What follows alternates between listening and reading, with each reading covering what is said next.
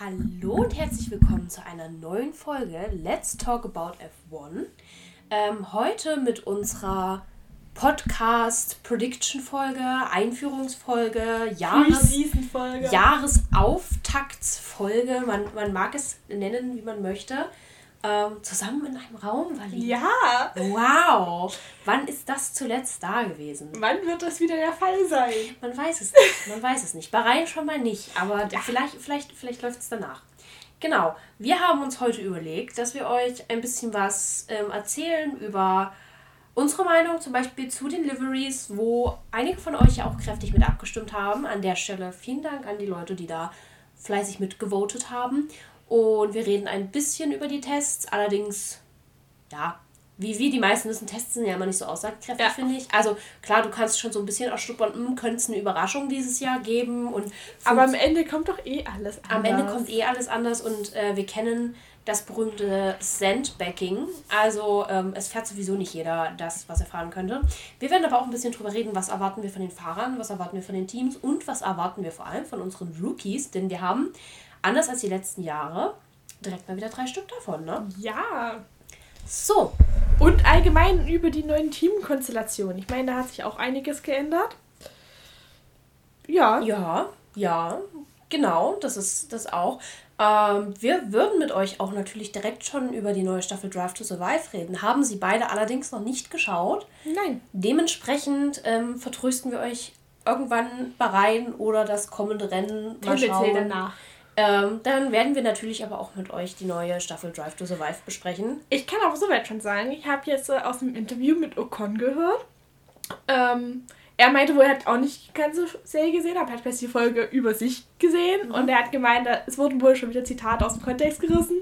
Aber er hat gemeint, die Zitate wurden so aus dem Kontext gerissen, er hätte es auch in der Situation sagen können. Ja, ich habe nur schon wieder bei, ich habe nur gesehen, dass sie wohl angeblich wieder so ein bisschen Beef zwischen Lando und Danny Rick inszeniert haben, wie sie es letztes Jahr ja schon mit Carlos und Lando Ja. hatten. Also ich habe nur so, ich habe mich versucht, auf TikTok nicht spoilern zu lassen und ich weiß, dass es eine Interviewsituation mit Toto Wolf gab, ähm, wo Netflix oder der Typ, der quasi die Fragen stellt, meinte so, ja, wir sehen uns schon wie eine äh, Dokumentation und Toto Wolf war so, nein. Nein, nein, er, er hat noch. Ach nee, das ist hier eher wie Top Gun. Und ich, also ich weiß noch nicht, in welchem Kontext diese Szene passiert ist, aber ähm, wenn sie so passiert ist, egal wie sie passiert ist, ich glaube, sie ist wunderschön. Ja. Ähm, und in diesem Sinne würde ich sagen, fangen wir an. Und vielleicht fangen wir mal, bevor wir über die Tests reden und was die Ergebnisse der Tests sind, vielleicht fangen wir einfach bei den Designs an. Ja. Ich muss dir sagen, ich, ich äh, muss ein großes Lob an die Formel 1 Instagram-Seite aussprechen. Sie haben dieses Jahr quasi ein Allround von jeder Seite Perspektivenfoto geladen, im direkten Vergleich mit dem Auto vom letzten Jahr. Ja, ich habe ähm, nicht immer die genommen, ich habe sie zum Teil auch genommen. Äh, ich habe jetzt hier nebenher die Voting-Ergebnisse für die ähm, für die verschiedenen Autos. Dementsprechend können wir das sogar so ein bisschen chronologisch Genau. in der Reihenfolge machen. Und wir fangen an mit dem neuen Haas, der VF23. Ähm, unsere Zuschauer fanden ihn tatsächlich in der Mehrheit gut. Ja. Er ist, ich finde ihn auch schön. Ich muss sagen, ich finde ihn auch sehr schön. Ähm, ich mag das Schwarz. Ich meine, gut, okay, wir müssen direkt mal davor wegnehmen. Jedes dieser, oder fast jedes dieser Autos hat einen sehr großen Schwarzanteil, was nicht zuletzt daran liegt, und das wurde bei den Testtagen auch erklärt, also wer von euch die Tests gesehen hat, wird jetzt die Augen verrollen, denken so, ja, wissen wir schon weiter. Aber für die, die es nicht wissen, Lackierung oder die Folierung der Formel 1 Autos hat zum Teil bis zu 6 Kilo Gewicht. Ja. Und die Teams dachten sich dieses Jahr, sei smart, äh, gib weniger Geld aus, lass einfach möglichst viel frei. Und das Material der Formel 1 Autos ist eben schwarz. Dementsprechend haben wir sehr viel Schwarzanteil diesmal. Einer darf ein, ein Contestant hat das absolut getoppt mit dem Schwarzanteil. Ja. Kommen wir später darauf. Walli, deine Meinung zum Haas? Ja. Also vom reinen Design her, ich finde es so ein typisches äh, Haas-Design. Es hat halt gefühlt werden die Farben einfach an die Sponsoren angepasst mhm. und es ist halt, es ist halt nichts Besonderes, finde ich. Ich finde, es ist so ein bisschen der Haas, der es schon letztes Jahr hätte sein können, aber dann gab es diese ganze Uralkali-Story, wo man dann plötzlich die Uralkali, diese russischen Farben entfernen musste. Also es waren ja angeblich amerikanische Farben, aber es waren russische Farben.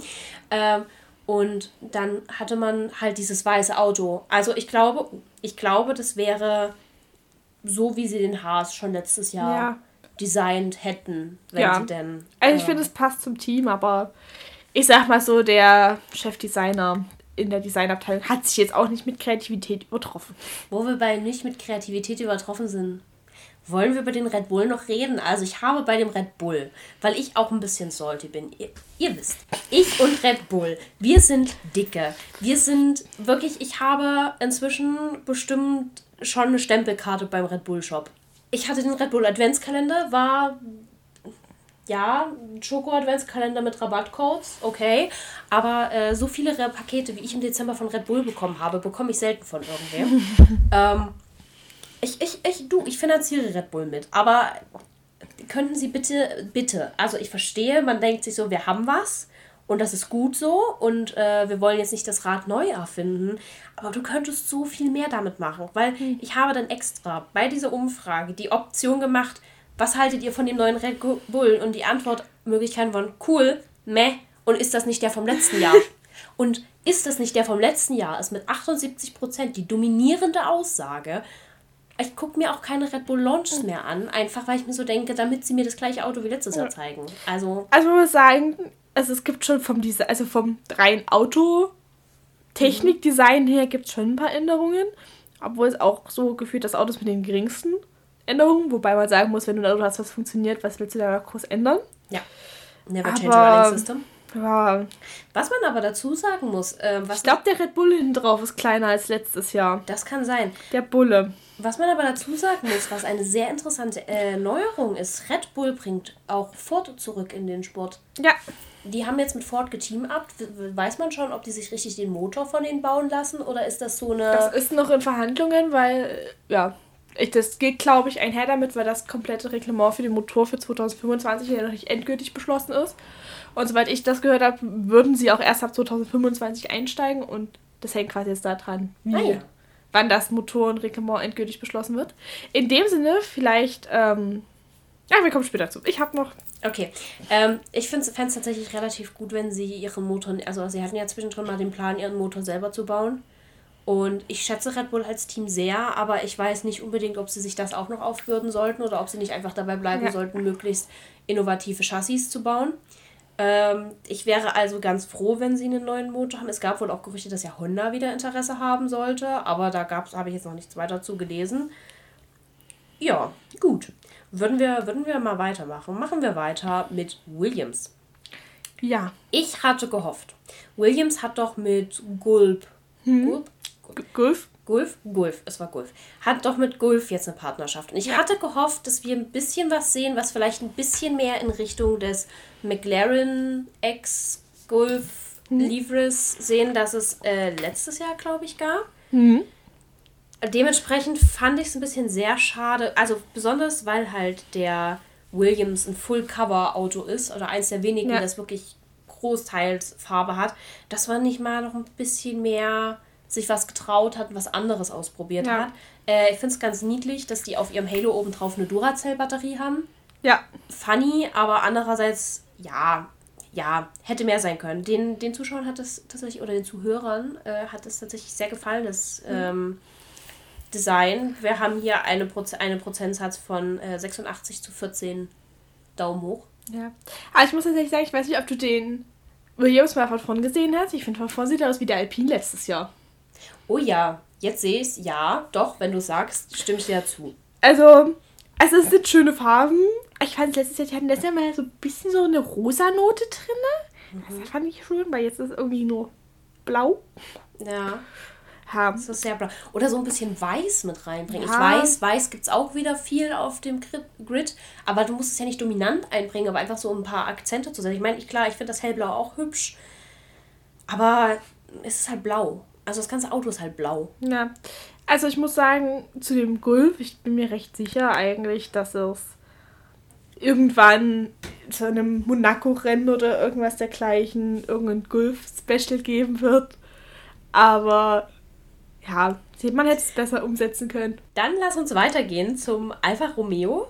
Und ich fand, der war das Auto mit ähm, der größten optischen Veränderung, was auch einfach nur daran lag, habe ich das Gefühl, dass man das Schwarz gegen das, also das Weiß ich wollte es auch gerade sagen. Hat. Aber es hat funktioniert, weil auch in der Umfrage hat der Alfa Romeo mit am besten abgeschnitten. Ja. Also die Leute fanden den, also die Leute, die abgestimmt haben, haben alle für ist ein geiles Design getippt. Ja.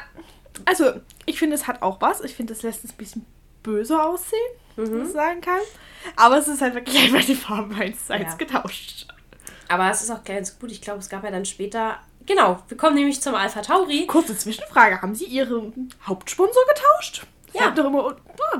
Nein, äh, Orlen, dieser, die ja? sponsert jetzt Alpha Tauri. Ah, gut zu wissen. Deswegen kommen wir nämlich direkt zum Alpha Tauri. Ja. Denn der Alpha Tauri hat jetzt kräftige Rotakzente und mhm. sieht jetzt von vorne ein ganz wenig aus wie der, ähm, oder man könnte ihn ein bisschen mit dem Alfa Romeo vom letzten Jahr verwechseln, wenn da nicht dieses Blau wäre. Ja. Ähm, ja, äh, du hast jetzt das Symbol riesig auf der Seite. Es ist halt jetzt ein roter Akzent mit drin. Ich weiß nicht warum. Es ist kein schlechtes Design, aber ich habe es angeguckt und ich fand es furchtbar. Ich weiß nicht warum. Ich kann es ich kann's nicht erklären. Ich finde, es hat was. Ja, also es, es wird jetzt auch nicht das beste Design überhaupt. Ja, es geht. Ich, ich finde es besser als es ist im Jahr davor, muss ich sagen. Ich mochte das im Jahr davor irgendwie. Ich weiß aber auch nicht ganz, woran es liegt. Also, wie gesagt, ich kann es nicht benennen. Die meisten Leute fanden es auch gut. Also, wir haben 80 mhm. Prozent, die das Auto geil fanden. Ähm, ich verstehe auch irgendwo warum, aber irgendwie, ich habe es angeguckt ich war so, äh, nee. Irg irgendwie ja. klassisches Meh. An dieser Stelle ein kurzer Boxengassentalk. Hast du mitbekommen, dass Red Bull Alpha Tauri verkaufen will? Ja, oder nach England verlegen. Ja, aber die, die Tipps werden wohl immer heißer, dass es auch dahin geht, dass, Alpha, äh, dass Red Bull überlegt, Alpha Tauri an Ford zu verkaufen. Uh. Und damit sich quasi die Motoren zuzuheimsen. Uh, das ist natürlich, das ist natürlich mhm. auch clever. Und ich muss halt sagen, ich finde so diese Anzuchtkultur von jungen Red Bull-Fahrern ist eh die letzten Jahre ein bisschen zurückgegangen. Also, ja, okay, wir hatten ähm, Alex Albon, aber mhm. das war ja der letzte. Also, den haben sie ja auch nicht direkt mit einem mit einem Alpha Tauri-Fahrer ersetzt. Ja. Gut, okay, weil Pierre Gasly damals der Alpha Tauri-Fahrer war und Daniel Quert und beide saßen schon mal im Red Bull und waren nicht überzeugend. Aber man hat sich ja dann äh, Checo geholt und man hat sich ja jetzt auch Daniel zurückgeholt. Also ich bin ja. immer noch der Überzeugung, weißt du, ein, ein, ein Stress mit Checo und Daniel hat seinen Sitz wieder. Was mir einerseits für Checo sehr leid täte, was ich andererseits aber auch irgendwie geil fände. Ich weiß nicht warum. Hm. Weil für mich war, also ich, ich verstehe es aus persönlichen Gründen, aber so aus allem, was ich verstanden habe, war für mich äh, Daniel Ricciardos Entscheidung von Red Bull wegzugehen immer noch die schlechteste, die er für seine Karriere getroffen hat. Es vielleicht war nicht schlecht, die von Alpine wegzugehen. Auch, auch das, auch das. Also vielleicht nicht für ihn persönlich, gerade von Red Bull wegzugehen, kann ich mir vorstellen, dass emotional es für ihn eine ja. gute Entscheidung war. Aber so, so businessmäßig dachte ich mir dann, ja, gut, natürlich, du gewinnst neben Max Verstappen keine Weltmeisterschaft, aber das, das machst du halt ja. in einem Alpine und in einem McLaren halt auch nicht. Ja. Um, deswegen, ja, nee, aber äh, ich wäre irgendwie auch, ich fände es auch ganz schön, Daniel wieder zu haben. Also. Ja. Ist wäre dann die Frage, also es gibt wohl Gerüchte, ähm, die heißen Ford oder Andretti. Mhm. Andretti fände ich jetzt auch nicht schlecht. Nee, es wäre auch interessant, auf jeden ja. Fall. Ja, wäre dann die Frage, was, was für Fahrern sie fahren, weil, also hart es dann klingt, wird zumindest Gasly, kann ich mir vorstellen, aber es wird kein Yuki Tsunoda mehr im Auto sitzen. Echt, denkst du? Ich glaube, es ja. kommt ein bisschen drauf an, wie Yuki sich jetzt die Saison macht. Ich glaube, der hat letztes Jahr sehr Durchhänger gehabt. Der ist halt, das ist eben das Problem immer, wenn du so raketenmäßig startest, du fällst halt viel, viel tiefer, als wenn du ja. halt konstant mittig fährst. Ähm, und ich denke mal, ich meine, es ist Yukis zweite Saison. Letz, also mhm. letztes Jahr war es seine zweite Saison. Zweite, ja. erste? Zweite. Zweite. Zweite Saison.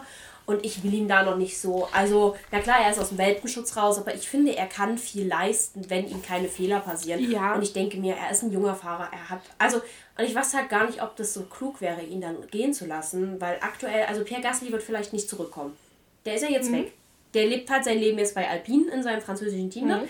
Ähm, Nick de Vries ist noch komplett neu in diesem Team, der kennt ja. sich nicht darin aus. Und wenn sie wirklich verkaufen würden, ist Yuki, wenn er denn bis dahin fährt, ähm, der erfahrenste, also der erfahrenste Fahrer für dieses Team, kennt die ja. Leute und kennt die Abläufe. Und ich denke, es ist immer nicht ganz schlecht, zumindest fürs erste Jahr erstmal den erfahrenen Fahrer mhm. in diesem Team zu behalten und dann halt weiterzuschauen. Wenn ja. man dann sagt, er leistet immer noch nichts, kann man ihn ja austauschen. Ja, also aus der Warte definitiv. Ich sehe es eher aus der Warte sowohl Andretti als auch Ford wären zwei amerikanische Teams. Mhm. Und wenn man bedenkt, Yuki hat damals den Platz bekommen, weil er ein Japaner ist. Ja. Und er hat den Platz, damit Honda die Motoren günstiger verkauft. Ja. Das ist effektiv der Punkt. Und wenn du bedenkst, Andretti, bin ich mir recht sicher, dass sie De Vries behalten würden, weil sie gesehen haben, wie er in der Formel E drauf ist. Mhm. Und auch bei Ford kann ich mir vorstellen, beziehungsweise bei beiden Teams denke ich, dass die einen amerikanischen Fahrer drin haben wollen. Ja, aber Weil wir haben zurzeit wenig, ich glaube so Logan Sargent ist Amerikaner. Ja, ja. Aber ansonsten haben wir wenig, ich kann mir vorstellen, dass sie dann einen Amerikaner darf. Ich könnte mir halt vorstellen, dass sie vielleicht Yuki zumindest fürs erste Jahr behalten, ja. um eine gewisse Stabilität im Team zu haben und sich einen Ami dazu holen, ja. um den halt reinzutrainieren. Ja. Ähm, weil gerade, ne, im schlimmsten Fall kommt der halt irgendwo aus der Indica etc. Ja, musst du die halt erstmal wieder ein bisschen, da musst du dir erstmal in den Sport reinbringen. Es sind ja, ja doch andere, sehr andere Sportarten. Aber weil wir über Danny Rick geredet haben, reden wir über sein Ex-Team. das war jetzt eine Überleitung. Ja. Ähm, reden wir über McLaren. McLaren fand ich sehr witzig. Es gingen dann sehr viele Memes rum, weil McLaren dann behauptet haben, sie wollten schon letztes Jahr viel mehr zu einem schwarzen Boliden und sie haben schon viel mehr zu einem schwarzen Design tendiert und alle waren so, ihr Säcke wollt Geld sparen. Ja. Und dementsprechend sind auch die Meinungen bei den, bei den Zuhörern, ist es ein 50-50-Voting. Ja muss auch sagen, ich finde, da hat Formel 1 etwas ungünstig gemacht. Sie haben nämlich das Foto genommen, was ähm, McLaren letztes Jahr zur Präsentation hatte, aber im Überleben diese ganzen Chrome-Elemente hatten sie Ende der Saison auch drauf. Ja, ja, ja. Also eigentlich ist es so das Schwarz, was dazugekommen ist. Ich hatte ja eigentlich ein bisschen Hoffnung, dass ähm, dieser blaue Archway, wo hier Chrome draufsteht, ja. dass das ein bisschen mehr metallic ist. Ja es scheint es aber nicht zu sein. Nee. Also es scheint einfach nur in, dem, in der Beleuchtung so. Und ich habe gesagt, hätten sie, hätten sie dieses Hellblau da oben auf dem Cockpit krass metallisch gemacht, dann ja. hätte ich es irgendwie geil gefunden. Ja. Ähm, so finde ich halt irgendwie, ich meine, wie gesagt, das Chrome stört mich überhaupt nicht. Also mhm. irgendwer meinte jetzt letztens, irgendein Meinungsdings habe ich gehört, der meinte, die Felgen findet er ganz furchtbar. Ich finde die Felgen find die cool. Felgen geil. Also ähm, ich finde ich es geil, dass da Teams anfangen, was mitzumachen. Ich glaube, Williams hat ja auch dieses Jahr was drauf geprintet. Und äh, ich glaube Alpha Tauri auch. Also die haben jetzt alle so diese Designs auf den Felgen so ein ja. bisschen für sich gefunden. Und ich finde es geil. Also ich warte immer noch darauf, dass wir da LED-Streifen anbringen, damit wir da Werbung drauf zeigen können. Aber ja. ähm, oder so Rundenanzahlen oder Platzierungen oder geil. sowas. Ich lebe schon, eh ich lebe schon so das ja. Tron, weißt du, so ja. ich lebe schon die, das Tron-Universum äh, hier aus. Aber ich muss sagen, ähm, ja, also die Moderatoren haben es während des Testings gesagt, also für ein Team, das sich Papaya schimpft, ist da relativ wenig Papaya. Das ähm, stimmt. Es ist kein schlechtes Design. Es ist auch wieder sehr wie letztes Jahr, außer dass es ein bisschen weniger orange ist. Ja. Meh. Ja. Klassischer Fall von Meh. Ja. Dann wechseln wir mal zu äh, Fernando Alonso's neuem Team. Aston Martin. Ja. Ich sehe effektiv keinen Unterschied. Ich glaube, die Farbe ist ein kleines bisschen anders im Direktvergleich. Ja, gut. Ansonsten ist es grün. Aber ich bin mir nicht mehr sicher, ob es einfach der Hintergrund macht. Das kann sein, aber ich dachte, ich habe mal irgendwo einen Vergleich gesehen, wo also, ein kleiner Unterschied im, im Farbton Ach, ist. Gut. Andererseits, äh, ja, ist nicht wesentlich jetzt. Ähm, auch da wieder sehr gespaltene Meinung. 50-50 ist eben wieder sehr identisch zu letztem Jahr. Damit möchten wir das vielleicht auch einfach. Ich bin immer noch der Überzeugung, ich weiß noch nicht ganz, was Fernando Alonso bewogen hat, dieses Team zu wählen ob er irgendwas weiß, was wir nicht wissen. Weil. Ähm, sieht schon wieder sehr grünlich aus. Aber da ist auch Licht drauf. Also so, ja, wir werden es mein Gott. dann sehen. Aber äh, ja, nee, ich weiß auch nicht ganz, was El Plan ist, aber ähm, scheinbar hat Alonso El Plan zu, äh, zu Aston Martin geführt und wir werden sehen, was dabei rumkommt. Da reden wir ja. später nochmal drüber, über unsere Erwartungen. Lass uns weitergehen zu dem Auto, das an Valentinstag rausgekommen ist, um uns überraschenderweise mitzuteilen, dass es rot ist. Ja. Ähm, der neue Ferrari ist ähm, rot mit schwarzen Akzenten. Es ist ein helleres Rot als letztes Jahr. Und ich fand das letztes Jahr schon als rot. Äh, okay. Es ist ein helleres Rot. Ja, ja, schon, aber unwesentlich heller. Ja. Aber es ist, es ist rot und ich muss aber sagen, ich habe von Ferrari eigentlich nur mit ihre Präsentation mitbekommen. Und ich muss sagen, das war schon eine geile Präsentation. Weil alle anderen haben das so im Studio gemacht und halt vor irgendwelchen Ja. Bildschirmen. Und Ferrari hat das Ding einfach mal direkt auf die Strecke geworfen. Ja. Ähm, und dann hattest du noch, ich weiß nicht, ob du das gesehen hast, so eine Radio-Durchsage von Carlos an, also dass Charles im Auto saß und Carlos die Ansage schon anfing mit Sir Percival. Einer von Charles vielen Namen ist ja Sir Percival, Ja. also Percival. Ähm, ja, ich fand ich es einfach insgesamt sehr, sehr witzig. Ich habe auch nur diesen Ausschnitt tatsächlich gesehen mit diesem Radio, aber ich finde es cool, einfach mal wieder zu sagen, so wir stellen unser Auto fahrend vor, wir setzen unsere Fahrer schon mal rein und go gib ihm, so nach dem Motto. ja. Aber ich muss auch sagen, ich sehe auch tatsächlich beim Design an sich von dem Auto keinen Unterschied. Nee, nee, nee, es ist sehr wie letztes Jahr. Ja. Dann haben wir das Auto mit dem krassesten Schwarzanteil und meiner Meinung nach der schlechtesten PA. Ja. So, äh, wir reden über Mercedes. Ja. meisten Leute, die Leute fanden Mercedes, schwarzer Mercedes ist geil. Würde ich zustimmen, finde ich auch geil. Ich bin noch nicht ganz sicher, was ich von den Farben für die Fahrernummern halte. Ich finde die Ich sehr... verstehe das Gelb und Grün nicht. Naja, gelb bei Lewis ist, um seinen Helm zu matchen. Ja, und Aber- Neongrün bei George. Ja, das verstehe ich nicht.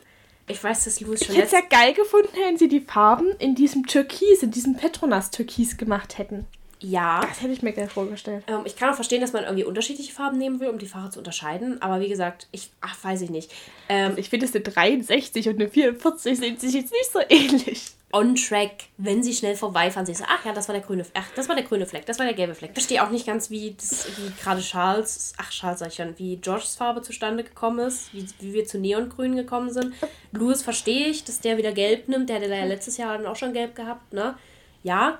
Ähm, Kommen wir, kommen wir mal zu der ganzen Enthüllung mit dem schwarzen Auto. Ich weiß gar nicht, ob sie es jemals begründet haben, warum es schwarz ist, oder ob sie einfach inoffiziell haben stehen lassen, dass es ähm, Ja, Das sie ist- haben. Toto Wolf hat damals an der Pressekonferenz nach der Präsentation gesagt, was ist leichter. Ja, genau. Oder ob sie einfach. Und meiner Meinung nach, meiner Meinung nach, mit dem ganzen, mit der ganzen Kontroverse um, dem, um das Political Statement, ne? Ich meine, dieses Auto steht zwangsläufig in der Tradition vom 2020er, 21er Auto. Ja. Dieses Auto ist damals schwarz gewesen, um sich eben der Black Lives Matter äh, Bewegung zu solidarisieren. Warum spielt man die Karte nicht? Warum verkauft man es nicht so? Man muss ja nicht sagen, wir haben das gemacht, um die FIA zu protestieren, sondern äh, wir, man kann ja bewusst sagen, wir knüpfen damit an unser Statement von 2021, 2020 wieder an. Also es gibt ja jetzt auch schon so, ich finde es so süß, um auf dieses politische Statement mal zu kommen. Es gibt jetzt so ein, zwei Teams, die da immer mal so ein bisschen aufmucken. Ich weiß nicht, ob du das mitgekriegt hast. Du hast einmal Lewis Hamilton, der sowieso schon gesagt hat, er lässt sich den Mund nicht verbieten. Ja. Der hat wohl schon wieder Regenbögen in sein allgemeines Design mit ein integriert, so, ne? Als, und äh, in der Formel E, hast du das mitgekriegt? Ähm, was da?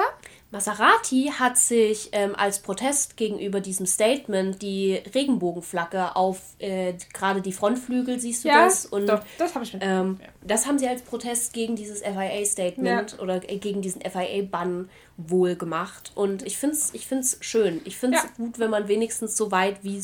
Ich verstehe, dass man natürlich nicht unbedingt Repressalien provozieren möchte. Gut, wie gesagt, Lewis Hamilton, ich unterstütze sehr, dass er sagt, er macht es trotzdem. ja. Aus Prinzip. Ähm, ich wäre auch enttäuscht, wenn er es nicht machen würde, weil was, was hat er zu verlieren im Großen und Ganzen? Richtig. So, selbst wenn er, wenn die FIA ihn ausschließen würde, erstens, die FIA würde scheiße dastehen und zweitens, dann hat der Mann immer noch sieben Weltmeistertitel und das kann ihm auch keiner mehr nehmen. Ja, und zu man ja sagen muss, ähm, das ganze Ding kam ja so ein bisschen von Moabed bin Solaim oder wie der Typ auch immer hieß. Und der hat sich ja jetzt auch so ein bisschen aus der Formel E zurückgezogen. Der hat sich Äh, Formel 1. allgemein rausgezogen. Ja, der hat sich allgemein so ein bisschen rausgezogen. Also, aber naja, gut. Ähm, dementsprechend, ähm, ja, aber um, um auf den Mercedes zurückzukommen, wenn ich in dem PR-Team wäre und ich sage es immer wieder, eventuell sollten mich entweder Mercedes oder Lewis Hamilton mal anheuern, Ja. weil ich mir so oft denke, du könntest dieses Ding so gut für dich drehen Ja, und es sind so verpasste Opportunities. Also, ja. Ich meine, ich habe das nicht studiert, aber ich als Zuschauer hätte das als strategischen Marketing-Move genutzt. Dann haben wir die zwei Alpins, die mhm. beide je, jeweils sehr gut bewertet wurden von den Zuschauern, ja. also von den Zuhörern. Alpin hat für mich, um es vorwegzunehmen, eine, eins im technischen Design Punkt gemacht, den ich nicht verstehe. Alle sind auf ihrem Frontflügel, dass der schmaler und länger wird. Mhm. Außer Alpin, die haben das Ding breiter und kürzer gemacht. Ja, aber vielleicht weiß Alpin was, was wir alle noch nicht wissen am Ende des Tages. Ich meine, wir werden sehen, was dabei rumkommt. Ich finde es eigentlich ganz gut. Ich finde es eigentlich ganz gut, dass Alpine was anders gemacht ja. hat, weil dafür ist es halt ja irgendwo da, dass man ausprobiert und Unterschiede sieht. Weil ja. es wäre ja langweilig, wenn wir einfach, dann könnten wir halt auch direkt den Stand, das standardisierte Chassis bringen, weißt du? Ja, das so. stimmt. Dementsprechend, äh, und da hat die Formel 1 sich da ja permanent gegen entscheidet, im Gegensatz zu anderen Rennklassen. Ja, ne, finde ich, find ich das gut. Ähm, ja, ich finde, die Designs ähneln denen vom letzten Jahr. Ja um nicht zu sagen, sie sind relativ identisch. Ein bisschen mehr schwarz. Ich finde es ein bisschen witzig, dass Alpine zwei verschiedene Radkappen hat. Ja. Vorne und hinten. Ja. Stell dir mal vor, die verwechseln beim Reifenwechseln irgendwie, was vorne und was hinten ist. Und dann, dann nicht mehr. Hast du mich. Uh, das ist clever. Das ist clever. Vielleicht war das der Plan. Ich finde es auch lustig, wenn dann die ähm, Mechaniker in der Boxen, also für Reifenwechsel, auch alle pink und blaue Handschuhe haben, dass die auch nur noch gucken müssen, passt mein Handschuh zum Reifen. Das ist, das, das, ja, doch, nee, ist passend. Also hm. ist auf jeden Fall praktisch. Ähm, ja. Damit haben wir wen vergessen? Nein. Ich habe das Gefühl, wir haben wen vergessen. Nein, Nein okay, wir sind durch. Amazing. Ähm, damit sind wir nämlich schon mal mit den äh, Chassis durch. Wally, was war dein Liebling? Ich kann es nicht mehr sagen. Ich, also, ich muss sagen, die Autos sehen den letztjährigen alle so ähnlich. Ich muss tatsächlich sagen, ich mag Mercedes. Ja. Ah, ich finde es immer noch eine verpasste Marketingchance. Aber ja. mir haben die. Also natürlich irgendwo vermisse ich auch die Silberpfeile, wie immer. Ja. Aber ich finde es an sich, ganz ehrlich, erstens finde ich, ist es am transparentesten damit umgegangen worden, dass man einfach nur Gewicht sparen möchte. Ja. Ähm, und zweitens denke ich mir, es ist mal was anderes. Du ja. hast einen visuellen Unterschied. Ich mag aber auch zum Beispiel einfach Romeo, auch wenn das genau. ein billiger visueller Unterschied ist, aber ja. es funktioniert. Es funktio ich bin zufrieden damit. Gut. Ja. Dann äh, lass uns mal über die Testtage reden und lass uns mal vorneweg re darüber reden, wer nicht an den Testtagen teilgenommen hat. Äh, Lance Stroll hat es geschafft, kurz vor den Testtagen einen Fahrradunfall zu haben und fällt aus. Und fällt wohl, also es, man möchte ihm noch Zeit für die Genesung lassen, aber mhm. die Chancen stehen relativ hoch, dass er auch fürs erste Rennen ausfallen könnte. Ja, genau. Was ich an der Sache so mysteriös finde oder was mir auch ein bisschen Sorgen bereitet, sage ich mal Anführungsstrichen, dass mhm. das Team auch wohl in den Pressekonferenzen immer wieder darauf angesprochen wird, sich nicht zu äußern, was passiert ist, wie es passiert ist, wie es ihm geht, was er sich verletzt hat, wie es sein Genesungszustand ist. Es wird sich nicht zu begeistern. In keinem Deutsch wird irgendwas gesagt. Da müssen wir die Frage stellen: Ist es Alonsos L-Plan? Ist es L-Plan? Ja, obwohl ich dazu bedenken muss, denkt an letztes Jahr. Letztes Jahr konnte Fernando Alonso nicht an den Testfahren teilnehmen, weil er sich beim Fahrradfahren den Arm gebrochen hat. Ja, eben. Und er dachte, das ist eine effiziente Art und Weise, meinen Konkurrenten auszuschalten. Ja. Weiß ich nicht. Ich traue Fernando Alonso ja. vieles zu. Und ich habe, also für mich gibt es zwei Theorien. Entweder ist das wirklich, also drei. Entweder, keine Ahnung, Lance Stroll hat irgendein Peinlichkeitsgefühl mit Verletzungen, möchte einfach nicht darüber reden. Mhm. Zweitens, der Unfall war so peinlich, dass sich keiner darüber äußern kann. Das ist so tendiere ich zu zweitens. Oder drittens ist wirklich etwas Schlimmeres passiert. Ja. Weil du kriegst bei mir auch nichts auf Instagram irgendwie mit. Ich er postet nichts. Und folge ihm auch nicht auf Instagram. Ich, aber, äh, um fair zu sein. Aber, ja, war, war das Lance Stroll, dessen Freundin du so putzig fandest? Nein, es war Ocons Freundin. Es war Ocons Freundin. Okay, ich dachte schon, folgst ihm bestimmt nur für seine Freundin, Nein. aber es war, es war Ocon. Okay, fair. Ähm, ja, ich muss sagen, ähm, also ich fand es auch ein bisschen weird, aber andererseits denke ich mir so, vielleicht denken sie einfach so, ja, ist halt einfach mit dem Fahrrad umgekippt, was, was soll man da jetzt so ein großes Ding draus Ja, aber könnte jetzt sein, der hat sich die Hand gebrochen oder, mhm. also... Ja, vielleicht will man sich da noch nicht in die Karten gucken lassen. Ich weiß es nicht. Ich weiß es nicht. Also, ähm, wir werden sehen, ob Lance Stroll dann Freitag im Auto sitzt. Ja. Ich, ich, ich sage nein. Ich vermute auch nicht. Ja, und dann muss man drüber reden, äh, wer soll ihm nachfolgen? Und es geistern jetzt die letzten paar Tage eine wilde Verschwörungstheorie durch die Ecke, dass äh, angeheizt von Mike Krack selbst, ja. dass man sich eventuell Sebastian Vettel aus dem Ruhestand zurückholt. Ähm, für mich highly unlikely, sobald ich es gehört habe. Nicht zuletzt, weil sein Bruder erzählt hat, dass Sebastian gerade im Urlaub ist mit der Familie und ich mir dann dachte, gut, aber er hat aufgehört, um Zeit mit der Familie zu bringen, da ja. kommt der nicht zurück ne, wenn er gerade Zeit mit der Familie bringt. Um das zu erklären, weil Krack meinte am Samstag, glaube ich, in der Pressekonferenz, als es quasi drum ging, ähm, wie denn der Plan fürs nächste Woche aussieht, meinte er, neuer Plan A ist, dass Lenz fährt. Und dann meinte ein, hat ein ähm, Redakteur ihn gefragt, von wegen, ja, und Plan B ist dann, dass Logan, nicht Logan, sondern ähm, Petrukovic fährt. Und er meinte, naja, es könnte auch Stoffel van Dorn fahren. Aber rein vertraglich sind wir nicht mehr dazu verpflichtet, einen Ersatzfahrer zu nehmen. Ich telefoniere auch mit Sebastian Vettel. Ja, ähm, es gab wohl, also es gab. Und auf die Frage, ob er denn Sebastian Vettel dann fahren lassen wird, ach, warum denn? Wir haben doch auch schon telefoniert, dass er bei mir im Team war. Ja, nö, also, ähm, ja, also natürlich hat das natürlich wieder das Blut sehr hochkochen lassen, aber ja. verständlich. Also logischerweise bei dieser, bei dieser Formulierung hätte ich auch gedacht, dass er darüber telefoniert. Ja. Äh, Vettel hat wohl, aber es war wohl schon kurz danach bekannt, also kurz als das diskutiert wurde, habe ich schon von ersten Leuten gelesen, dass Vettel wohl abgesagt hat.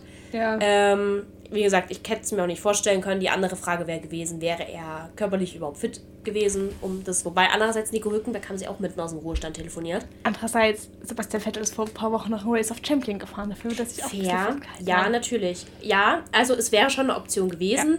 Ja. Ähm, ich denke aber auch nicht, dass, also ich dachte auch nicht, dass es passieren würde. Jetzt hat Aston Martin heute früh äh, auf Twitter bekannt gegeben, dass sie sich für Philipp Drugovic als Ersatzfahrer entschieden haben. Ich hätte es ja auch Stoffel van Dorn irgendwie gegönnt. Also ich meine, Philipp Drugovic hat auf jeden Fall eine Chance verdient, aber überleg dir mal, du bist schon wieder Ersatzfahrer. Es fällt schon wieder jemand aus in deinem Team und du darfst schon wieder nicht fahren. Ich erinnere ja. an Mercedes. Also gut, ich muss sagen, es macht in dem Sinne Sinn, dass du sagst, der ist die Testfahren gefahren, der kennt sich hm. mit dem diesjährigen Auto aus. Ja auch eine Theorie, die ich vorher viel gehört habe, dass man sagt, man holt sich Mick Schumacher ins Auto, weil sie dürften offiziell als Mercedes-Motorenlieferant auch auf die Mercedes-Ersatzfahrer zugreifen. Ja. Weil mit der Argumentation, dass man sagt, Mick Schumacher ist letztes Jahr aktiv gefahren, mhm. Fände, hätte ich auch logisch gefunden. Ja. Aber dann hätte man ihn jetzt in Testfahren ins Auto setzen müssen oder ich weiß nicht, ob man sich da hätte so weit in die Karten schauen lassen wollen von Mercedes. Ja, ja, kann ja. ich verstehen. Ja, also wie gesagt, es wäre auf jeden Fall auch cool gewesen, aber ich kann auch verstehen, dass man ihn ja. da, nicht, also dass man dann halt sagt, wir setzen auf Philipp Drugovic, der einfach jetzt das Auto schon ein bisschen kennt, ein bisschen Handling hat. Und ich meine, es ist natürlich auch schön, äh, einem neuen Gesicht schon mal ein paar Stunden in der Formel 1 ja. zu geben, weil ich meine, ich bin ja immer die Erste, die sich beschwert, dass immer zu viel auf die schon etablierten Fahrer sich verlassen wird ja. und man sich zu wenig ähm, für die Jugend quasi einsetzt und dementsprechend, mhm. ja, good luck to him. Äh, es gab ja wohl auch am Aston Martin schon wieder ein, zwei Probleme. Also. Ja. Obwohl auch der Platz bei heiß umkämpft sein würde, bei allem, allem soll der Aston Martin bei den Testfahrten echt richtig gut abgeschnitten haben. Der war nicht schlecht. Also er ja. war immer relativ konstant ja. unterwegs. Also, ähm, ja, es gab wohl die ersten paar Tage gab es. Ich glaube, Filip Potrogovic hat es geschafft, das Auto direkt zu crashen. Ja, naja, er Aber musste das, das Auto abstellen und im Nachhinein kam raus, dass Mechaniker beim Autozusammenhang äh, irgendein Werkzeug im Auto haben liegen lassen. Und sie deswegen oh das Auto. Oh mein Gott, Aston Martin. Funktioniert aber. Ja, nee, aber. Sie haben fast den Schraubenschlüssel im Auto liegen gelassen. Ja, ach, passiert. Nee, aber das, es, es waren generell, ich habe ja mal ein bisschen reingeguckt. Ähm, mhm. McLaren hat schon wieder Probleme. Ach. Insgesamt. Also, aber da wurde wohl von vornherein wurde schon kundgetan, dass äh, man ein bisschen skeptisch mit dem ist, was man da gerade hat. Ja, der Teamchef von McLaren, dessen Namen ich mir noch nicht gemerkt habe. Andreas Stella. Ja, ich habe den vorher auch noch nie gesehen, den Dude. Ich kann mir das nur merken, weil ich Andreas Stella irgendwie so ein, weiß ich nicht, so ein schöner Name. Der könnte, ja. auch, der könnte auch italienischer Sänger sein, weißt du? Auf jeden Fall hat er wohl auf die Frage gemeint, wie denn momentan ihr Auto aussieht und ihre Erwartungen haben gesagt, naja, diese Saison wird doch lang, wir haben doch Zeit. Ja, nö, ist auch eine Einstellung auf jeden ja. Fall. Ähm, ich habe tatsächlich wenig bisher, also ich habe dann in den Testings auch, muss ich sagen, sehr wenig auf McLaren eigentlich geachtet. Äh, habe deswegen jetzt auch noch keine großartige Einschätzung zu Piastri bisher. Man muss ja sagen, ich bin ja, ich bin ja einer der wenigen Menschen, der so komplett neutral gegenüber Piastri ist. Ich kenne jemanden, der kann ihn gar nicht leiden. Ja, ähm, weil ich einfach, also ich habe nicht viel Formel 2, Formel 3 gesehen, dementsprechend, ja. ich habe ihn nicht fahren sehen, ich kann nicht einschätzen, wie krass er wird. Ähm, und er hat für mich so einen nichts, nichts aussagenden ja. Vibe, weißt ja. du, er ist einfach da er ist präsent. Er ist so ein Yuki Tsunoda. Ja, oder, ähm, sorry Kev an der Stelle, ein Esteban Ocon. Ja. Ähm, wo du dich dann, wo der dann plötzlich irgendwann mal weiter oben fährst und du bist so, was macht der was, da? Was macht er da? Wie ist er da hingekommen? Ja. Dementsprechend, äh, ja, würde ich mal sagen, bleibt spannend. Die Red Bulls sahen gut aus, Ferrari ja. sah gut aus, ähm, auch Charles Leclerc war gut dabei. Überraschenderweise hat der Williams eine Bestzeit geholt. Also ja. ein Training, ne? Andererseits muss man mal sagen, wir bewegen uns in den Testfahrten in einem 1 33er bis einem mhm. 1,38, 39er Bereich. Ja. Und ich glaube, die Bestzeit von Max ist irgendwas mit 1,31, ja. 1,32 auf der Strecke. Obwohl man denken muss, dass die jetzigen Autos ja sowieso ein bis zwei Sekunden langsamer sind. Punkto, äh, genau das, Punkto 1 und Punkto 2 ja. ist, ist ja jetzt natürlich noch kein Qualifying. Ja. Also es versucht ja jetzt zwar jeder mal irgendwo ranzukommen, aber nie irgendwie eine Bestzeit rauszuklatschen. Ähm, trotzdem fand ich es irgendwie witzig, Alex Albon da auf Platz 1 zu sehen. Und ähm, deswegen lass uns mal vielleicht drüber reden, ähm, fang, fangen wir mal im Ranking an, über Überraschungen, die wir dieses Jahr erleben könnten. Ja. Und ich counte, also ich, ich zähle da Williams hoch an. Ich, ich, möchte, mhm. ich möchte auch von Williams überrascht werden. Ähm, ich kann mir vorstellen, dass ich von, also zumindest von Alex Albon. Weil Logan Sargent kann ich auch noch nicht wirklich einschätzen, muss ich ehrlich sagen. Und er scheint, also das soll jetzt nicht gemein klingen, aber in der Formel 2 war er jetzt auch nicht der Überflieger. Mhm. Dementsprechend, ähm, so, also für mich, ich glaube, Williams könnte ein Überraschungsteam für mich ja. werden. Ähm, ich glaube, also so als positive Überraschung. Mhm. Was könnte meine negative Überraschung werden? Na, entweder, entweder ich weiß nicht, ich bin zwischen Alpine und Aston Martin. Ich habe einfach kein Vertrauen mehr in Aston Martin, nachdem sie mich mhm. ein Jahr komplett haben fallen lassen. Vielleicht überrascht mich deswegen Aston Martin auch positiv. Ich kann es noch ja. nicht sagen. Alpine ist gut dabei, aber ich weiß wirklich noch nicht, wie, ob, ob Pierre Gasly und Esteban Ocon die beste ja. Entscheidung war, die sie Nein. treffen konnten als Fahrer. Ich weiß, sie haben gesagt, sie haben ihren Streit beiseite gelegt. Aber das zu sagen und dann auf Track, also Max Verstappen und Lewis Hamilton haben beide kundgetan, ja. dass sie privat auch gut miteinander klarkommen. Also was heißt gut, aber ne, ja. sich jetzt nicht anfeinden, sobald sie sich sehen. Aber wenn die sich auf der Strecke begegnen, gehe ich trotzdem davon aus, dass es crasht. Ja. Unabhängig davon, wer schuld dann ist. Aber weiß ich nicht. Ich bin da, ich bin da noch nicht ganz überzeugt, wenn die zwei um einen Platz kämpfen. Also sag mal mal, die kämpfen um ein Podium ja. oder selbst um einen Sieg. Lass mal ein ganz skurriles Rennen sein und all der, alle Top 3 Teams ja. oder die ich als Top 3 Teams sehe, sind rausgeflogen sehe seh ich, seh ich krachen. Sehe ich krachen. Ja. Also, also ich gehe da ein bisschen in die gegensätzliche Richtung. Meine Top-Überraschung, denke ich, wird Aston Martin. Mhm. Weil ich glaube jetzt auch mit der Umstrukturierung und Mike Krack als Teamchef, dass da ein bisschen mehr Ruhe in das Team kommt. Mhm. Und ich muss auch sagen, ich sehe auch die Kombination Lance Stroll und Fernando Alonso nicht wirklich. Aber die Frage ist, wie gut wird Fernando Alonso mit Papa Stroll klarkommen? Ich glaube tatsächlich, wird es gehen. Also, meine Hoffnung wirklich, dass weil, es geht, weil ich glaube, Fernando Alonso ist bewusst, dass der da nicht mehr um den Titel fährt. Ja, es geht aber auch nicht um den Titel. Also, nee. pass auf, mein Gedanke ist nämlich, Papa Stroll möchte immer, dass sein Sohn irgendwo da der Beste ist und der Champ ist mhm. in diesem Team. Also, ne, in dem Rahmen, in dem Aston Martin fährt. Mhm. Und ich glaube nicht, dass ich, also mit einem Sebastian Vettel konntest du das, glaube ich, schon kaum machen, weil der da saß und sich so dachte, nee. Aber ich glaube, mit einem Fernando Alonso kannst du das noch weniger machen, weil ich habe ich hab das Gefühl, Fernando Alonso greift dann eher mal zum Hammer, weißt du? Mhm. Obwohl ich nicht, mein anderer Gedankengang ist, das wusste Fernando Alonso. Wir wissen alle, wie Fernando drauf ist. Das heißt, das wusste auch Aston Martin. Mhm. Und auch andersrum wusste Alonso, als er in das Team ist, dass es da Papa Stroll gibt. Das heißt, ich nehme an, die haben da vertraglich irgendwas drinstehen, um das abzusichern. Ich weiß, ich sehe das auch noch krachen bei Aston Martin. Also zumindest ja. auf der Strecke. Also wenn die um irgendwas kämpfen, glaube ich, ist da, da also ich, ich Alonso auch nicht zurück. Na, ich glaube auf der Strecke nicht. Also ich, dass das dort in der Box immer mal kracht, sehe ich eher als auf der Strecke. Ich sehe es auf der Strecke krachen. Nee. Und als ähm, noch so ein bisschen als positive Hoffnung, würde ich dir sagen, ist Hülkenberg. Mhm. Dass er in dem Auto vielleicht irgendwas reißt. Ja. Ich glaube, meine negative Überraschung wird McLaren. Ja. Fürchte ich. Ja, gut, aber es ist wirklich eine Überraschung. Ja. Okay. Es wäre jetzt keine Überraschung, wenn ich sage Haas. Nein, aber ist, aber ist es eine Überraschung für dich, wenn McLaren jetzt schlecht abschneidet? Also im Sinne von, von ich meine, wir wissen ja jetzt von vornherein schon, dass es schwierig ist bei dem Team gerade. Ja gut, aber du meinst du, meinst so so. Aber ich weiß auch von vornherein, dass William besser ist als letztes Jahr. Das weiß ich jetzt auch keine okay, Überraschung fair, mehr. aber also du gehst so nach dem Prinzip, wir haben wenig erwartet und wurden trotzdem genau, enttäuscht. So, genau. Okay, alles klar. Ähm, ja, kann ich, kann ich irgendwo sehen. Dann lass uns vielleicht mal drüber reden. Was denkst du, wer wird nächstes Jahr das beste Team sein? Es ist ja die Frage, gehst du nach bestem Team nach punktemäßig? Gehst du nach bestem Auto? Gehst du nach bester Fahrerkombi? Ich würde punktemäßig erstmal anfangen und danach auf die Fahrerkombi kommen. Weil ich finde, Auto und punktemäßig kommt ja so ein bisschen zusammen. Nee, das ist irgendwie, also, weil ich glaube zum Beispiel, dass, äh, dass Ferrari nächstes Jahr das schnellste Auto ist, mhm. aber einfach die, äh, die nicht die Konstanz hat. Aber so für mich trotzdem rein, vom Auto her das beste Auto. Ja, aber dann hätte ich ja was Auto. Ich frage das beste Team. Also wer schneidet am besten ab?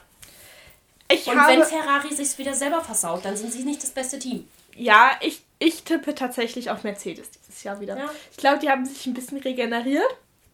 Und ich habe, also ich kann mir vorstellen, dass, was du auch im Auto gesehen hast, hat die Red Bull, hat Red Bull die geringsten Weiterentwicklungen gemacht. Und ich mhm. weiß nicht, ob ihnen das vielleicht irgendwann zu Schaden kommt, dass mhm. die anderen im Schritt her größer waren. Deswegen tippe ich mal auf Mercedes. Ich tippe immer noch auf Red Bull, weil äh, bei mir auch, auch, ja, natürlich, sie haben jetzt wenig geändert. Ich glaube aber nicht, dass sie keine Konzepte haben, um was auszuprobieren. Ja. Und Red Bull ist extrem schnell, dann sowas nachzupitchen ja. und mal auszuprobieren und wieder zu verwerfen. Sie haben am Ende immer noch Adrian Newey und ich rechne den einfach sehr hoch mit an, was die Entwicklung des Autos mhm. angeht. Ja, ähm, darfst du denken, sie dürfen aber nur zwei Updates bringen. Ist richtig, aber ja, aber nichtsdestotrotz ne, ja. sind die extrem schnell, was das angeht. Ja. Also die haben bestimmt schon drei oder vier Konzepte im Schrank liegen. So was können wir wagen, wenn, ja. wenn, unser, wenn das und das nicht funktioniert.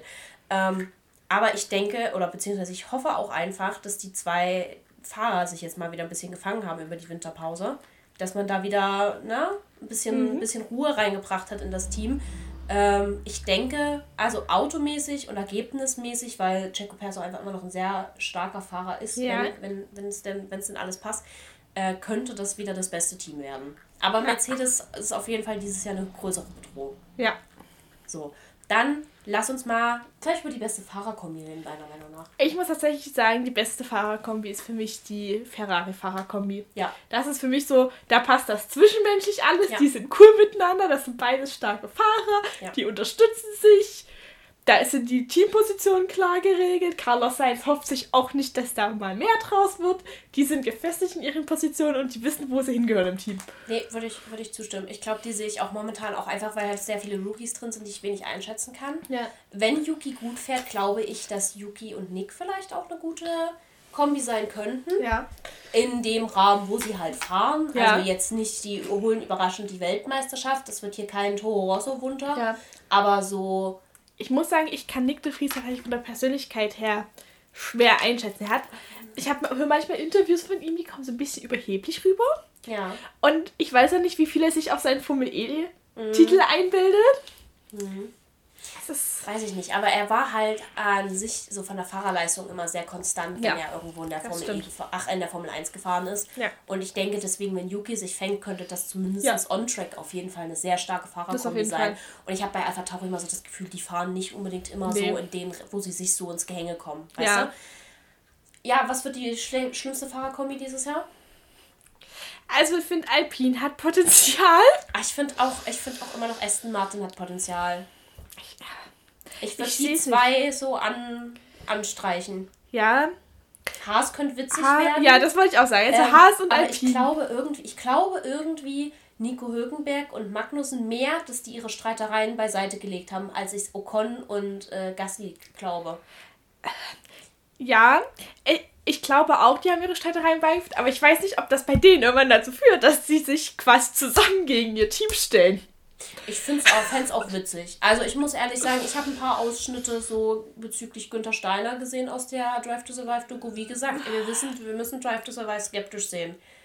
Aber wenn das so vorgefallen ist, wie in den Ausschnitten, die ich gesehen also habe. Sag mal so, das ist Günther was Steiner. Günther Steiner sagt, egal welcher Zusammenhang, ist manchmal unabhängig von allem, was passiert, ist schwierig. Aber auch generell, so das Team hat so gerade bezüglich Mick ein paar Äußerungen gemacht. Ja, nein, das haben sie auch off-camera bei. Und ich Sky. muss persönlich sagen, wenn das alles wirklich so gesagt wurde und so stimmt, ist dieses Team für mich wirklich Uff, also ich fand ihn schon immer ein bisschen schwierig, wenn es so um Äußerungen bezüglich Romain Grosjean ging. Ja. Fand ich ihn immer sehr, sehr hart, fand ich auch immer so ein bisschen unnötig. Andererseits, wie gesagt, natürlich, wir wissen nicht, wie aus dem Zusammenhang ist es geschnitten, was wurde wirklich gesagt, was war der Kontext. Deswegen. ich glaube, Romain Grosjean kann auch sehr äh, ja, direkt nat sein. Natürlich, ich, Na, aber andererseits denke ich mir so, also wenn die Sachen so gesagt wurden, muss ich ehrlich sagen, weiß ich nicht, wie viel ich von diesem Team an sich so halte. Deswegen fände ich es gar nicht so schlimm, wenn die Fahrer sich dann untereinander ja. stärken, weil ich glaube, die brauchen das dann in dem Moment. Also ja. ähm, dementsprechend, äh, ja, mal schauen. Also gerade auch Nico Hülkenberg, weil äh, klar, man wurde, also Günther Steiner hat sich ja viel darüber beschwert, dass Mick keine Punkte eingefahren hat. Und auch ja. Gene Haas hat sich ja mal sehr darüber beschwert, dass Mick keine Punkte eingefahren hat. Aber andererseits denke ich mir so, okay, ihr habt euch jetzt Nico Hülkenberg reingeholt der Mann, der immer so kurz vor einem Podium ja. war und dann einfach richtig Pech hatte. Also ja. in vielen Fällen hatte er einfach richtig Pech. Ich weiß nicht, ob ihr mit dem glücklich werdet in dem Moment, wenn das so nee. weitergeht bei ihm. Ich sehe es jetzt nicht. Also, deswegen Haas sehe ich als Team insgesamt sehr als eine explosive Kombi. Ja. Mhm. Fahrradduo, ich setze auf Ocon und Gasly. Ja. Als, als Obwohl ich vertraue dem Teamfrieden zwischen, zwischen äh, Magnussen und Hülki auch mal nicht. Ich vertraue denen. Ich weiß nicht warum. Vielleicht sind sie für mich einfach schon so ein bisschen erwachsener, so vom Auftreten her, dass ich mir so denke, ja, komm mal drüber hinweg. Und ich glaube, das sind beides am Ende Dudes mit Humor, weißt du? Ja. Die das irgendwo mit Humor nehmen können. Du sagst, ach, guck, damals, ja. damals, vor Na, fünf Jahren, da waren wir noch jung und dumm, ja. weißt du, so irgendwie, irgendwie sind das für mich so diese jung und dumm Typen, weißt du? So diese, wir waren jung und dumm und jetzt sind wir erwachsen und jetzt können wir darüber lachen. Ja. So. Obwohl wohl auch, also ich habe die österreichischen Übertragungen nicht gesehen, aber es soll wohl auch in den Fernsehausstrahlungen soll Hülkenberg wohl auch einige Phrasen zu überfallen lassen haben, dass er von Magnus im Vortalent absolut nichts hält. Ja, gut, okay, ne? Also. Das wird sich dann ja zeigen, wer da wen outqualified, ne? Mhm. Am Ende des Tages. Das lässt sich ja friedvoll klären. Dann kann er sagen, ja, gut, okay. Ja. Dann mach's doch besser. Ja. Klassischer Fall von mach's doch besser. gut, dann wird man mal sagen. Also du lockst, wen lockst du ein? Alpin. Gut, äh, ich schließe mich dem da komplett an. Dann, ähm, genau, haben wir die Sachen. Dann müssen wir noch kurz zu den Testfahrten zurückkommen. Ja. Wir lieben Helmdesigns. Ihr wisst, wir lieben Helmdesigns. Wir wissen, wir lieben Helmdesigns. Wir müssen nur über eins reden. Über ja. ein einziges. Valtteri Bottas. Also meiner Meinung Top. nach das beste Helmdesign, was ich je gesehen habe ja. und sehen werde. Ignoriert alles, was ich im nächsten Jahr sage. Valtteri Bottas hatte das beste Helmdesign. Ja, definitiv. Ähm, Valtteri Bottas hat sich jetzt sehr dafür bekannt gemacht, dass er sich ein Mustache hat stehen lassen, ein Schnäuzer. Ja. Und dazu hat, trägt er jetzt Fukuhila. Und er hat das eins zu eins in so einem leichten Comic-Style auf seinen Helm übertragen. Es war zum Schreien. Ja, ich muss sagen, er hat ja alle Helmdesigns, lässt er immer von seiner Freundin designen. Mhm. Die Frau hat Humor.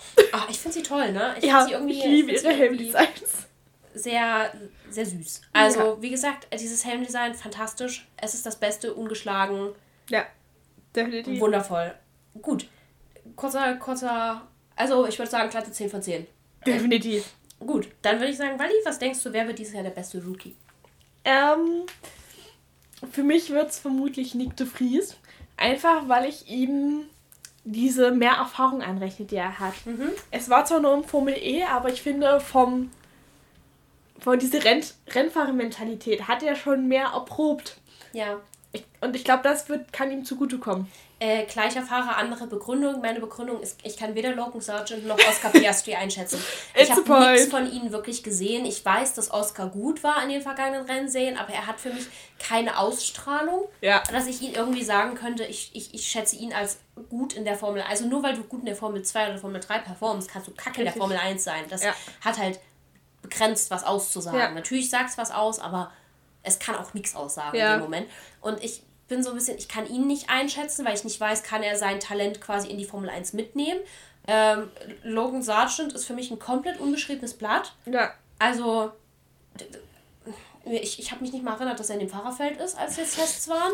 So, vielleicht macht er noch irgendwas, dass ich mich an ihn erinnere. Das könnte noch passieren, ja. aber im Moment habe ich einfach keine, keine, keinen Bezug zu ihm. Und ja, Nick de Vries einerseits natürlich in der Formel E extrem erfolgreich gewesen. Und andererseits muss man auch sagen, die Sachen, die er in der Formel 1 schon gefahren ist, ja. waren alle nicht schlecht. Ja. Also der ist ja mehrfach als, als Ersatzfahrer reingesprungen ja. und ist jedes Mal gut gefahren. Und deswegen glaube ich schon, dass er sich anpassen kann. Ja. Was ganz wichtig ist, besonders wenn du halt in die Formel E gegangen bist, weil ja. wir haben von Antonio Giovinazzi gehört, die Formel E und die Formel 1 sind komplett unterschiedlich. Und ich denke, wenn du dich da so ein bisschen anpassen kannst, kann, kann das was werden. Weil ja. das heißt dann auch, dass du gut mit einem Auto umgehen kannst, das vielleicht ein bisschen schwieriger handelbar ist. Also wie wir es ja zum Beispiel bei einem George Russell auch schon gesehen haben. Der ist ja auch extrem anpassbar, was ja, das angeht. das stimmt. Und dann würde ich sagen, wir greifen einfach nochmal voraus, weil nächste Woche ist Bahrain. Willst du, möchtest du überlegen, was, was wird dieses Jahr dein Lieblingsrennen, Wally? Warte, ich muss dazu kurz in den Kalender gucken. Wenn ihr übrigens den Rennkalender auch regelmäßig gucken wollt, müsst ihr nicht durch die komplette Formel 1-Seite scrollen. Ich glaube, die haben es zwar oben angepinnt, aber ist egal, ihr müsst nicht durch die komplette Formel 1-Seite scrollen. Ihr könnt uns auch einfach auf Instagram folgen. Let's Talk About F1-Podcast. Dort ist unser, ähm, uns, eins unserer Highlights ist zum Beispiel immer der aktuelle Rennkalender.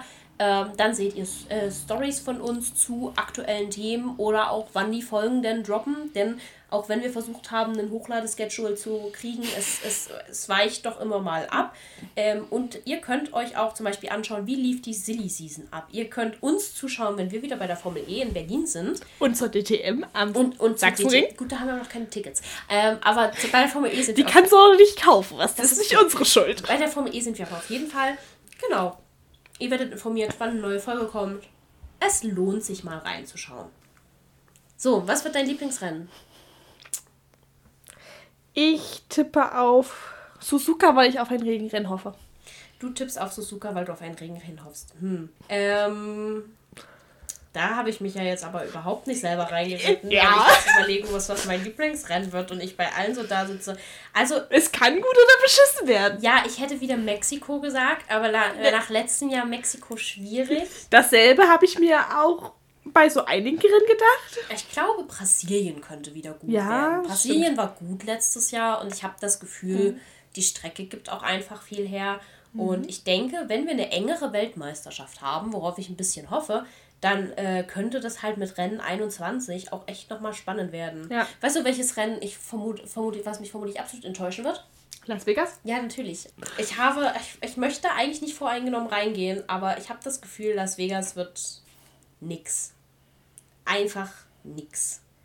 Sehr schön. Dann ähm, reden wir noch drüber, greifen wir fürs nächste Rennen voraus, Fanny. Was ist die Top 3, die du für Bahrain? Was, was, äh, wer ist laut deiner Überlegung auf dem Podium?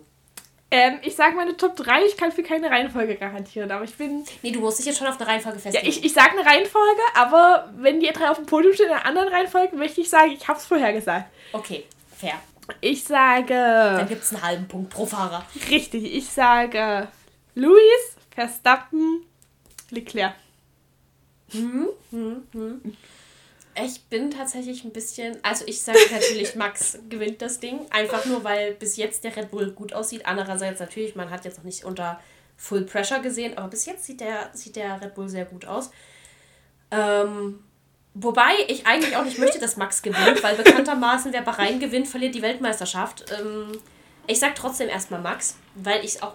Also, versteht mich nicht falsch. Ich bin Max Verstappen-Fan. Ich mag Max Verstappen. Ich habe auch kein Problem, wenn jetzt jemand anders mal wieder die Weltmeisterschaft gewinnt. ich brauche jetzt keine sieben Jahre Max Verstappen-Dominanz. Ich freue ja. mich, wenn er noch einige sammelt. Du, ich werde mir auch wieder das nächste Weltmeisterschafts-T-Shirt kaufen. Kein Ding für einen King, aber.